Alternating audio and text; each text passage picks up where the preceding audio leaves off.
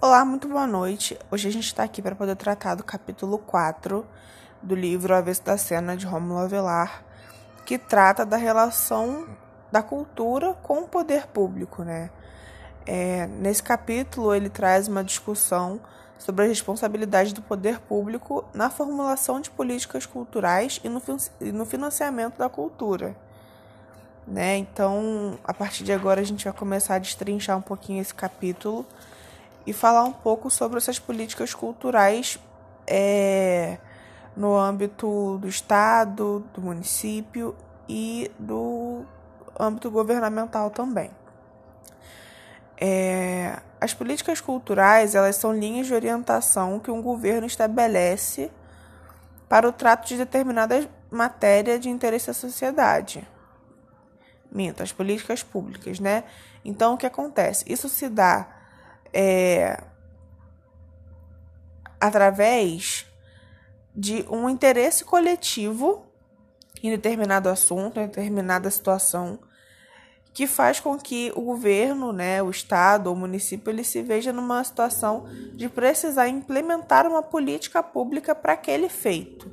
E a partir disso, isso se dá tanto no âmbito é, é educacional, né, com melhorias nas escolas, com melhorias do salário de professores, coisas que né, a gente sabe que não acontece muito bem, tanto no âmbito do, do agronegócio, da agricultura, no âmbito da cultura também não seria diferente. O problema está quando não existe exatamente uma política pública para determinada questão, né? E aí ele fala muito sobre essa questão que é deixar determinado, determinada situação, determinada é, coisa não sendo uma prioridade, né? Deixar de lado. E isso também diz muito sobre o que você não quer, é, de certa forma, fomentar. O que eu quero dizer com isso? É, né? Acho que eu não consegui me fazer entender muito bem. É... A partir do momento que a sociedade ela tem uma um interesse né, coletivo e o governo se vê na obrigação de implementar políticas públicas sobre, aquele, sobre aquela questão, sobre aquele interesse, e ele não faz isso porque não é interesse do governo que aquilo ali seja implementado, né? A gente sabe que ao longo da história brasileira, até mesmo conforme o Rômulo Avelar ele cita no livro, né, a cultura quase sempre teve nessa coisa de deixar de lado ao Léo, em último caso. E era muito comum as pessoas falarem assim: ah, mas é, tem. As pessoas estão fazendo show, mas não tem dinheiro para saúde, os hospitais não têm não tem material suficiente. Ou então, assim, ah, não tem é, livro novo para a escola, mas tá tendo show todo final de semana, não sei o que, não sei o que lá é muito delicado a gente colocar é, sempre nas costas da cultura, sempre é, como se a cultura tivesse errada de estar ali fazendo o seu papel, porque outros campos não estão sendo atendidos da maneira que deveriam. Então, assim, tem que ter dinheiro sim para o show, tem que ter dinheiro sim para o teatro, para o cinema, para o circo. Tem que estar tá acontecendo todas essas questões culturais ao mesmo tempo que os hospitais estão bem equipados, que as escolas estão bem equipadas, que tudo está muito bem estruturado. Então, assim, a partir do momento que determinado setor não está tendo é, incentivo suficiente, a culpa não é da cultura, não é o dinheiro da cultura que tem que sair daqui, que já é quase nulo, para poder atender outras questões. A gente precisa entender que existem pessoas que dependem daquilo ali. A gente que está hoje fazendo produção cultural, a gente vai depender, ou já depende do dinheiro que é oriundo do trabalho cultural, do fazer cultural, entendeu? Então é, é muito complicado essa visão que as pessoas tinham, né? Mas enfim, voltando aqui para o texto, é, tem uma parte no texto que ele fala sobre um artigo que foi publicado no relatório da primeira Conferência Nacional de Cultura de 2005 e 2006 que o advogado Francisco Humberto Cunha ele trata a obrigação constitucional dos entes de federação de partilhar a produção de normas e destinar recursos do setor da, ao setor da cultura em razão da fundamentalidade dos direitos culturais. Isso é uma parte do texto que realmente me chamou muita atenção. Que muitas das vezes as pessoas não veem a cultura como uma fundamentalidade, como algo fundamental. É, quando a gente pensa em fundamental, no sentido da palavra, é uma coisa que é extremamente necessária, uma coisa que está no fundamento, está na base. É direito de todas as pessoas terem acesso à cultura. Né? Aí, é, é, lendo essa citação que ele fez aqui, ele diz o seguinte: é necessário dizer que há um título na Constituição Federal denominado dos Direitos e Garantias Fundamentais. Desse modo, os direitos culturais inseridos nesse título são fundamentais por expressa determinação do legislador constituinte. É, a investigação, a instigação, não minto, a investigação de quais seriam tais direitos revela, dentre outros, os seguintes: a liberdade de manifestação, liberdade de expressão da atividade artística, liberdade do exercício profissional artístico, liberdade, liberdade, liberdade de associação artística, inclusive de natureza sindical, propriedade, transmissão hereditária e poder de fiscalizações sobre as criações do intelecto, bem como sobre a imagem, representação e interpretação, a vozes e coisas análogas, seja pertencente a cada um dos brasileiros o fazer cultural, a educação, a paridade e reconhecimento jurídico do trabalho intelectual relativamente aos demais tipos. E aí ele continua, né? É, a preservação do patrimônio cultural, guarnecer documentos públicos são essencialmente elementos de garantidos direitos culturais declarados como fundamentais. Então a gente tem que passar realmente a enxergar o fazer cultural, o acesso à cultura, você é, tá sendo alimentado por, por pelo fazer cultural como algo fundamental para a vida das pessoas. Né? A gente, durante todos esses anos, a gente meio que foi ensinado que ah, para que levar no teatro, levar a criança no teatro? Para que? Não, isso é uma coisa que é muito importante, uma coisa que é muito fundamental na vida do brasileiro, na vida do ser humano. E aí ele traz algumas definições do que é é a política cultural e a política pública cultural.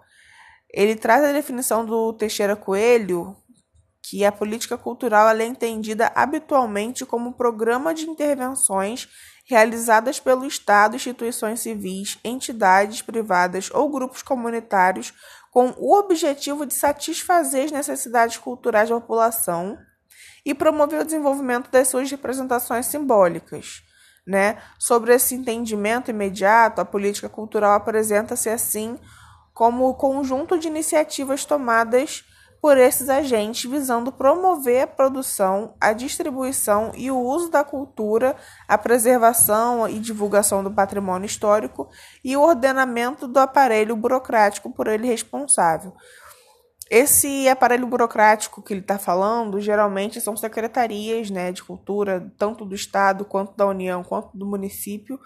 Elas são esses aparelhos burocráticos que são responsáveis por promover essa produção, a distribuição e o uso da cultura. Através de quê? Através de leis de incentivo, através de incentivo fiscal, através de mecanismos que façam com que o dinheiro cultural ele rode, né? ele faça o dinheiro girar no meio da cultura para que o trabalho que a gente está aprendendo agora na faculdade, o que a gente estuda na faculdade, seja é, executado, né? Hoje em dia é muito comum, na verdade, ele vai falar mais para frente sobre isso no texto, mas é, hoje em dia é muito comum a gente ter o, a lei de incentivo como praticamente um dos únicos meios de você conseguir fazer cultura hoje em dia né? Claro que isso é uma coisa que é muito boa lá atrás. A gente não teve tanta. É, como é que eu posso dizer? Isso eu não digo a gente, nossa geração, tá? Eu tô falando da galera que é um pouquinho mais antiga, que fazia cultura literalmente na força do, do vamos que vamos, sabe? Não tô dizendo que a gente hoje em dia não faça isso, mas hoje em dia a gente tem é, uma profissionalização, a gente tem uma faculdade sobre sobre produção cultural, a gente tem cursos, a gente tem pessoas que lá atrás precisaram quebrar a cara para minimamente hoje a gente conseguir fazer as coisas de maneira profissional, de maneira legal, né? Legal que eu digo com legalidade, você ter é, uma. Como é que eu posso dizer? Uma formalização para poder exercer determinada profissão, né? Hoje em dia não se tornou mais um bico você ser produtor cultural. Ah, eu sou produtor cultural. Antigamente não tinha essas coisas. Hoje em dia a gente sabe que é totalmente diferente, por mais que as pessoas ainda achem que só o que a gente faz é promover festinha e coisas desse tipo. Mas enfim. É, ele também traz né, uma definição de política cultural pública, é, de acordo com a Lia Calabre, que ela entende por política cultural é, um conjunto ordenado e coerente de preceitos e objetivos que orientam linhas de ações políticas mais imediatas no campo da cultura. E pro é, Humberto, Teixeira, Humberto da Cunha, como é que é? Desculpa. Francisco Humberto Cunha Filho, ele diz que a política pública cultural ela inicialmente é um conjunto de intervenções dos poderes públicos sobre as atividades artísticas e intelectuais ou genericamente simbólicas de uma sociedade, embora desse âmbito se encontre habitualmente excluído a política de educação ou do ensino formal. Quer dizer, é totalmente diferente, né? São, são duas lacunas diferentes, a cultura e a educação, nesse sentido. Então, se a pessoa quer política educacional pública é outra questão, né? Essa aqui é uma. Mas, enfim. É, e aí ele, ele aponta duas perspectivas né, de conceito de política cultural pública. E aí começa a um, um, um tópico né, do, texto sobre política de eventos. É muito complicado é, não, minto, não é complicado. E aí a gente começa agora, né, a parte da política de eventos. É porque, de acordo com Rômulo Avelar, ele diz que existe, que é preciso perceber que existe uma limitação natural dos eventos, pelo fato de eles serem infinitos. Não são todos os eventos que é, tem, por exemplo, temporadas como é o teatro, né? Que é uma coisa mais comum da gente se ver, que são temporadas de teatro, temporadas de musicais, que é uma coisa que é um pouco mais contínua. Já os eventos, por exemplo, festival, show, é uma coisa que acontece ali naquele momento e acabou. E é muito comum a gente ver, até mesmo hoje em dia, por mais que muita coisa tenha mudado, que assim, lendo o texto dele, eu até marquei aqui, eu falei, isso mudou um pouco? Às vezes eu paro para poder pensar que sim, mas ele está falando sobre essa questão do da política de eventos elas serem muito centralizadas, né, em artistas que já são consagrados, artistas que já são famosos e aí acabar que essas empresas que estão financiando né, a cultura receberem os projetos dos artistas famosos para poder fazerem essa, esse patrocínio, né? Ele dá, é, dá não, né? Mas enfim, patrocinar esse projeto de pessoas que já estão muito bem colocadas no mercado de trabalho, no mercado cultural, que estão muito bem colocadas, que você pode ligar a televisão e encontrar essas pessoas na televisão. Então, assim, ele fala, né, que que é muito comum a gente ver essa coisa, mas aí em contraponto, o que eu tenho percebido hoje em dia, pelo menos em ações um pouco mais descentralizadas, e eu digo isso numa perspectiva minha mesmo, de enquanto estagiária da Secretaria de Cultura, pessoa que estava lidando com um edital é, emergencial que foi anterior ao Aldir Blanc, e que assim, né, não tirando é, a questão de que foi um edital de premiação com um valor muito pequeno, né, do Fundo Estadual de Cultura, mas que ainda assim estava num momento em que as pessoas estavam desesperadas. Porque a pessoa que tem muito dinheiro, né, que tem um dinheiro que ela consegue se viver, se se virar muito bem sem estar fazendo show, eu digo isso, sei lá, Anitta, Ludmilla, é, cantores sertanejos que são muito ricos, enfim, essas pessoas, tirando essa galera, no edital que eu trabalhei, no edital que eu e a Kim a gente trabalhou, a gente teve contato com praticamente 1.500 pessoas diferentes, recebendo um prêmio de R$ 2.500. A gente via, é, claro, né, que é maior, o maior número de projetos ele foi do Rio de Janeiro, ele foi da, da, da capital, né, foi Rio de Janeiro Baixada, mas ainda assim a gente conseguiu perceber, dentro do panorama que daqui a pouco vou estar trazendo para vocês aqui, uma, uma descentralização. E até porque isso, na instrução normativa, que agora eu não, vai, não vou conseguir recordar um número, mas que depois eu posso procurar e trazer para vocês, é que tinha que ter pelo menos uma porcentagem de, se não me engano, 55% ou 60% do dinheiro destinado, né, desses 3 milhões destinados para esse edital, fora da capital.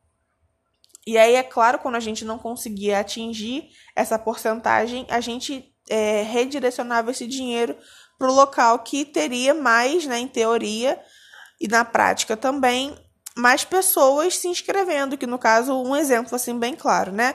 A gente tinha, digamos que, sei lá, de 100 projetos, 40 era para capital e os outros 60 eram pelo estado do Rio, né? Pelo restante do estado do Rio, interior, Baixadas Litorâneas, Baixada Fluminense, é, Centro-Sul, enfim, os outros 10, as outras 10 regiões do. as outras 9 regiões do Rio de Janeiro. E aí, quando a gente não conseguia atingir, por falta de inscrição no edital, do restante das regiões, a gente redirecionava esse, esse valor do prêmio, né, para pessoas que estavam inscritas na capital, porque ali realmente era uma galera que tinha muita gente, né, que se inscreveu. Foi o maior número de inscrições. Mas enfim, depois a gente pode até parar para poder debater esse edital. Ele foi muito importante e, e realmente foi muito importante participar disso, ver como é que funcionava, enfim, muito legal. E aí por isso que eu pergunto se isso não mudou um pouco, porque por mais que o ISS, o ICMS, a Lei Rouanet, ela seja um, uma, uma forma de você conseguir patrocínio cultural um pouco mais concentrada na galera que minimamente tem uma experiência com projetos culturais, que consegue formatar e ser aprovado para poder conseguir sair para captar, ainda existem editais que são mais tranquilos de você conseguir acessar. Então, eu acredito que a gente não pode deixar de falar dessas é, políticas públicas realmente descentralizadoras, né? Que elas estão descentralizando o foco da cultura para a capital, para as pessoas que já têm muito entendimento daquilo, que às vezes nem precisam do, do incentivo cultural, porque já tem outros meios de conseguir e tá focando em outros locais também. Então a gente não pode deixar de estar de tá pautando essa questão, né? Não pode deixar de, de colocar esse contraponto em relação ao que o Romulo Avelar colocou no livro. E aí ele fala também uma coisa que é muito interessante que, eu, que a gente percebe, né? Eu acho que todo mundo consegue perceber isso, independente de estar dentro ou não de uma de uma de um setor público, é que todas as vezes que muda o governador, por exemplo, que muda o prefeito, que muda o presidente, as coisas que estavam fe sendo feitas ou que não estava sendo feito automaticamente é quebrado. Não importa, na verdade, se o se, o, se a última pessoa que estava no poder conseguiu estruturar toda uma, uma política pública, conseguiu estruturar um planejamento cultural que fizesse com que, sei lá, pelos próximos 10 anos, todo mundo que trabalha com cultura, todos os artistas, produtores, tivessem da onde tirar o seu pão de cada dia, se mudar o governador, todo aquele trabalho que a pessoa fez vai para o espaço. E eu percebo isso principalmente agora que eu estou trabalhando lá na secretaria. É, quando a gente teve o, o final, né, do...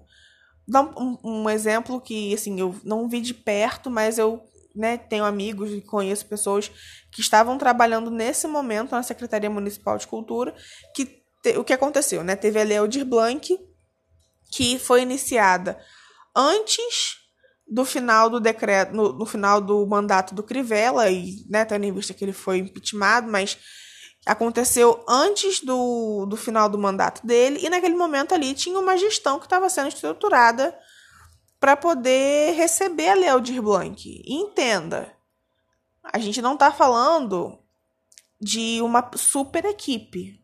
para um, um, um recurso que veio de maneira totalmente emergencial. Eu digo super equipe no sentido de quantidade, tá? Não estou falando do, da capacidade ou do talento das pessoas que estão lá dentro trabalhando. Não estou falando disso. Estou falando assim de, de quantidade de pessoas para poder conseguir receber essa, essa quantidade de, de proponentes que iriam surgir de uma maneira tão rápida, tão para ontem, tão, sabe, papum. E aí, até o momento que terminou o mandato do Crivella, estava sendo feito um trabalho, e quando terminou e veio outra pessoa, né, e aí muda o subsecretário, muda o secretário, muda toda uma equipe, e o trabalho que estava sendo feito anteriormente, cadê? Não deu uma continuidade. Deu uma continuidade só porque, na verdade, a gente estava no meio de uma lei que ela é. que ela vem da União. Né? Ela vem descendo as esferas. Ela desce a esfera da União, vai para o governo, vai para o município. Então, só teve uma certa continuidade ali porque não é uma coisa que é do próprio. Não foi, tipo assim, uma iniciativa do próprio da própria Secretaria Municipal de Cultura. Ela foi uma iniciativa que veio lá de cima. Claro, por conta de pressão e tudo mais, mas que veio lá de cima. Então não tinha como simplesmente eles chegarem novamente, o, a gestão do Eduardo Paes chegar e simplesmente falar assim: ah, foda-se, agora a gente não quer mais nada disso, até mesmo desculpa o palavreado.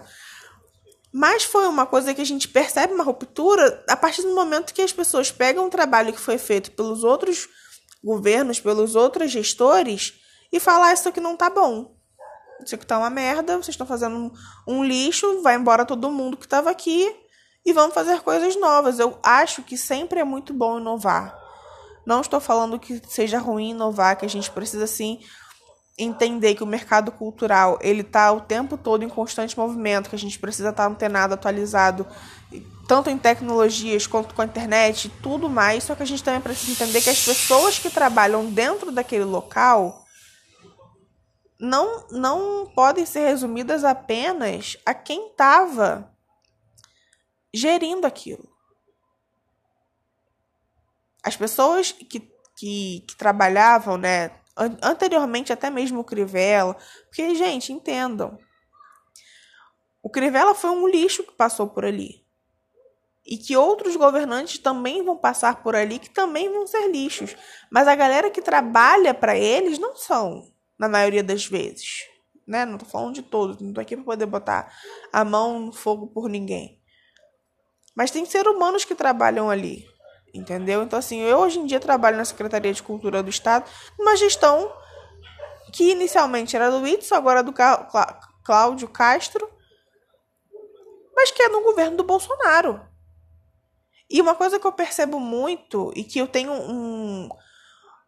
que eu escuto falar desde que eu entrei lá naquela secretaria é o seguinte: se a gente não tiver lá dentro, dá espaço para pessoas que estão mais, mais, mais intencionadas de estarem lá. Então, realmente, a gente precisa ocupar esses espaços, a gente precisa estar lá dentro, a gente precisa estar atuando. Enquanto, porque assim, nada nada mais é, interessante, nada mais necessário do que um produtor cultural estar atuando dentro de uma secretaria de cultura. Então se interessem por essa parte, se interessem pelo setor público, porque a partir dali e é a partir das decisões que são tomadas ali dentro, com pessoas que realmente estão preocupadas com a cultura, que as coisas funcionam aqui do lado de fora pra gente. Então se interessem de estar ali dentro também, porque é muito importante. É um setor que, que faz realmente a roda girar, sabe? Enfim, já até coloquei meu texto aqui de lado. E aí, né, como eu estava dizendo, existe essa ruptura dos processos a cada troca de gestão. E aí acaba que, infelizmente, os projetos que estão ali né, na gestão anterior, eles acabam indo pro lixo simplesmente porque os caras resolvem falar: não, não quero fazer seu projeto porque não é da minha autoria, não é da minha gestão. E aí a gente sempre tem essa questão das rupturas do, do incentivo fiscal, né, que permeia o incentivo fiscal. Sempre tem uma ruptura. Se tá com um projeto legal, passa dois, quatro anos, ah, troca, não tá bom esse, tem que fazer um novo. Então não tem uma política de continuidade, né? Isso acaba não acontecendo. É... Aí o próximo tópico que o Romulo Avelar traz é relacionado aos instrumentos de financiamento à cultura. Ele fala que o modelo brasileiro de financiamento à cultura vem sendo questionado nos últimos anos por carregar uma série de limitações, distorções e vícios. A principal crítica se refere à predominância das leis de incentivo como fonte de recurso. E aí o que, que ele traz né, nesse, nesse capítulo? Ele fala que assim, não que seja ruim esses instrumentos, é, não que seja sem importância, muito pelo contrário, ele é muito necessário, né? Inclusive considerar o fato de terem trazido para a produção cultural uma nova cara, porque voltando um pouquinho no tempo, a gente sabe que antigamente as coisas eram feitas muito no vamos vamos embora, sabe? Tipo, ah, tudo bem, eu sou artista, eu quero cantar, vou cantar aqui, e aí eu vou, entendeu? Talvez eu consiga um, um sucesso, e aí eu vou pra gravadora eu tento ficar lá. Então, assim, não tinha uma formalização. A partir do momento que se criam leis de incentivo para o âmbito da cultura, isso é, acaba gerando uma formalização do produtor cultural. Né? Uma coisa que era muito comum até mesmo antigamente era essa questão de você vender nota, de você passar nota, que é uma coisa ilegal, né? E hoje em dia, através do MEI, através do, do microempreendedor, do, da empresa de pequeno porte, que teve que ser feito para poder formalizar os fazedores de cultura, isso foi muito bom por um lado, mas por um outro lado, não dizendo que seja uma coisa ruim, mas que é uma coisa delicada, é que fica é, exclusivo praticamente a forma de você conseguir o, ser incentivado ser através da, da lei de incentivo, né, do, do ICMS, da Rouanet, do ISS, através de editais, é muito raro, segundo o, o autor aqui, a gente ter uma, uma política direta, um fomento direto, né, tipo, a empresa pegar o dinheiro e falar, ah, toma aqui, fulano, entendeu? Não tem essa questão, sempre tem que passar pelo, pela renúncia fiscal, e, porra, isso é uma coisa que a gente deveria pensar bastante, né? Deveria ver essa questão por um, por um, um ângulo problemático.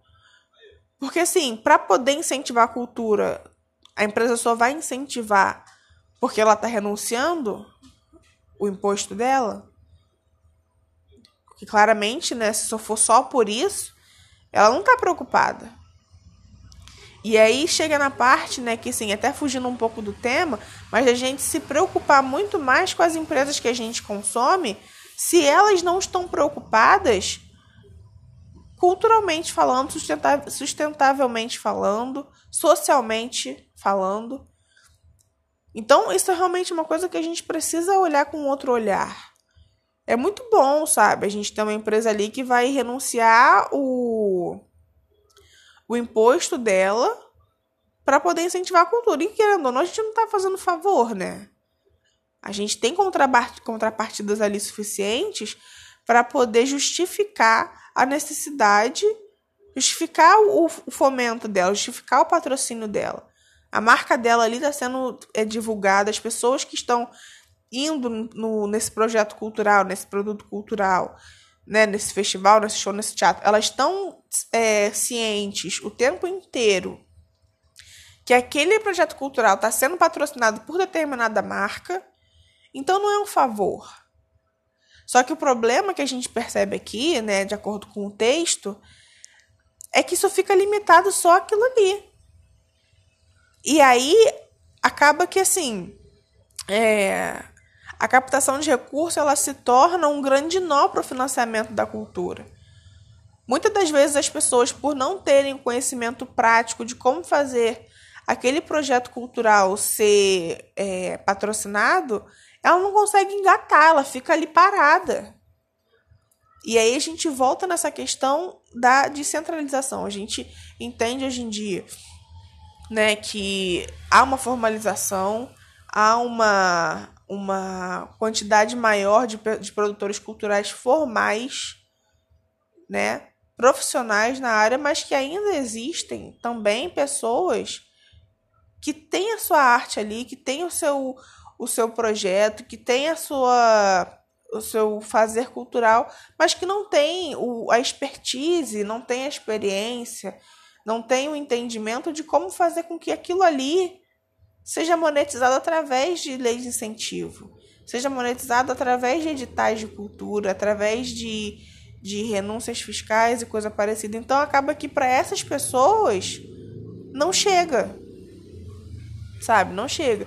E aí foi o que a gente, no caso eu, Kim, a Yasmin, que também trabalha lá no setor, que também lida com esse com esse edital, a gente viu muito. A gente tinha momentos que, por exemplo, tinha um proponente que que ganharam esse edital, né, de premiação Cultura Presente nas Redes. E eles viram que, assim, por ser é, uma inscrição muito simples, porque só para poder explicar mais ou menos vocês conseguirem entender. Esse edital ele foi um edital de, de emergência cultural, ele veio antes da Lei Aldir Blanc. E foi logo quando estourou a pandemia e as pessoas não podiam mais fazer shows. Então o Estado é, entendeu que era necessário fazer um edital de emergência para poder conseguir minimamente é, auxiliar as pessoas. E como a gente estava num momento de muito muita emergência, não tinha tempo da pessoa, ah, porra, escrever um puta projeto, ficar procurando cronograma, orçamento, caralho, quatro, não, era uma coisa para ontem, o dinheiro precisava sair para ontem. Eu não estou dizendo que saiu para ontem, mas que era necessário ser para ontem. Aí o que, que aconteceu? É, a inscrição para esse edital foi muito simples, foi via Google Google Forms, você precisava colocar seu nome, alguns dados, o resumo do seu projeto, e seriam é, contemplados 1.500 pessoas. Claro que assim, para a quantidade toda, foi muito pouco, mas entende? Teve uma ação ali. E aí a gente estava se vendo, é, a gente estava vendo que chegava determinado momento que as pessoas não sabiam colocar logo a secretaria. Não sabiam como divulgar, não sabiam como colocar hashtag. Não sabia fazer uma série de coisas, mas que por outro lado, o projeto delas, o, o produto cultural delas era incrível. Entendeu? A gente teve vários exemplos, vários exemplos de pessoas que a gente teve que ligar, teve que parar para poder auxiliar, a fazer até mesmo relatório de prestação de contas, a fazer execução do projeto, que não sabia como fazer nas redes sociais, mas que tinham projetos incríveis, tinham projetos super pertinentes, super importantes para a cultura, importantes para a sociedade, mas que muitas das vezes não tinham conhecimento prévio, não tinham expertise de fazer essas questões. Então, a gente pode considerar que a lei que a lei de incentivo, a gente pode considerar que, o, que a Rouanet, que o CMS vai atender essas pessoas se não tiver intervenção de um produtor cultural? Não, não vai. Então, é, é para a gente que está aqui agora entender que a gente também precisa estar lá dentro. Não é o melhor emprego do mundo, não é o melhor lugar do mundo para estar, mas é importante que a gente esteja. Porque é a partir desse olhar com um pouco mais de solidariedade, com um pouco mais de entendimento, que a gente consegue ajudar as pessoas que realmente estão precisando disso. A gente poderia simplesmente falar assim: ah, porra, não sabe, se inscreveu no edital, não sabe fazer as coisas. Pelo amor de Deus. É engraçado, né? Tipo assim, eu e a Kim, a gente às vezes participa das reuniões da comissão técnica. E, assim, a gente fica muito feliz que, pelo menos, a presidente da, da atual, a atual presidente da comissão tem uma uma visão muito humanizada, né? Mas que tem membros da comissão que simplesmente falam: ah, se a pessoa não, não resolveu isso antes de se inscrever, para que, que se inscreveu? Sabe? A gente conta com todo o carinho do mundo a história do proponente para poder tentar minimamente é, uma resposta positiva da comissão quanto àquela situação. Então é por, por isso que a gente precisa estar lá dentro. Por isso que a gente precisa entender não tô falando que são pessoas ruins, não é isso, mas é, é complicado mesmo, né? É...